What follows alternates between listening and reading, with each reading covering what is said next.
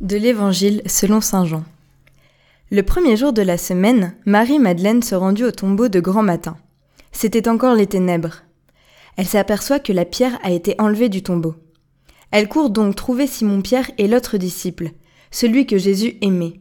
Et elle leur dit On a enlevé le Seigneur de son tombeau, et nous ne savons pas où on l'a déposé. Pierre partit donc avec l'autre disciple pour se rendre au tombeau. Ils couraient tous les deux ensemble, mais l'autre disciple courut plus vite que Pierre et arriva le premier au tombeau. En se penchant, il s'aperçoit que les linges sont posés à plat. Cependant, il n'entre pas. Simon-Pierre, qui le suivait, arrive à son tour. Il entre dans le tombeau. Il aperçoit les linges posés à plat, ainsi que le suaire qui avait entouré la tête de Jésus, non pas posé avec les linges, mais roulé à sa place. C'est alors qu'entra l'autre disciple, lui qui était arrivé le premier au tombeau.